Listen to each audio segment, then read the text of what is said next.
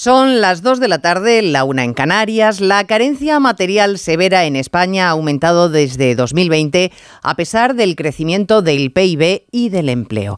Según Funcas, ese es el resultado de las políticas de Pedro Sánchez, políticas en cuya bondad y necesaria continuidad se apoya el presidente en funciones para pedir volver a la Moncloa.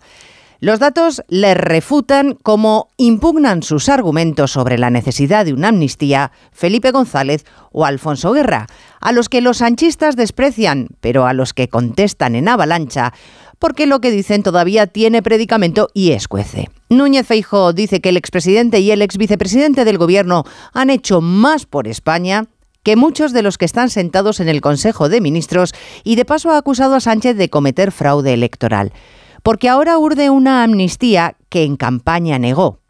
Pero todo da igual, porque para Sánchez dejar a España como país represor, perdonar los delitos a delincuentes, obviar a media España que está en contra, está muy por detrás de verse otra vez en la presidencia del gobierno.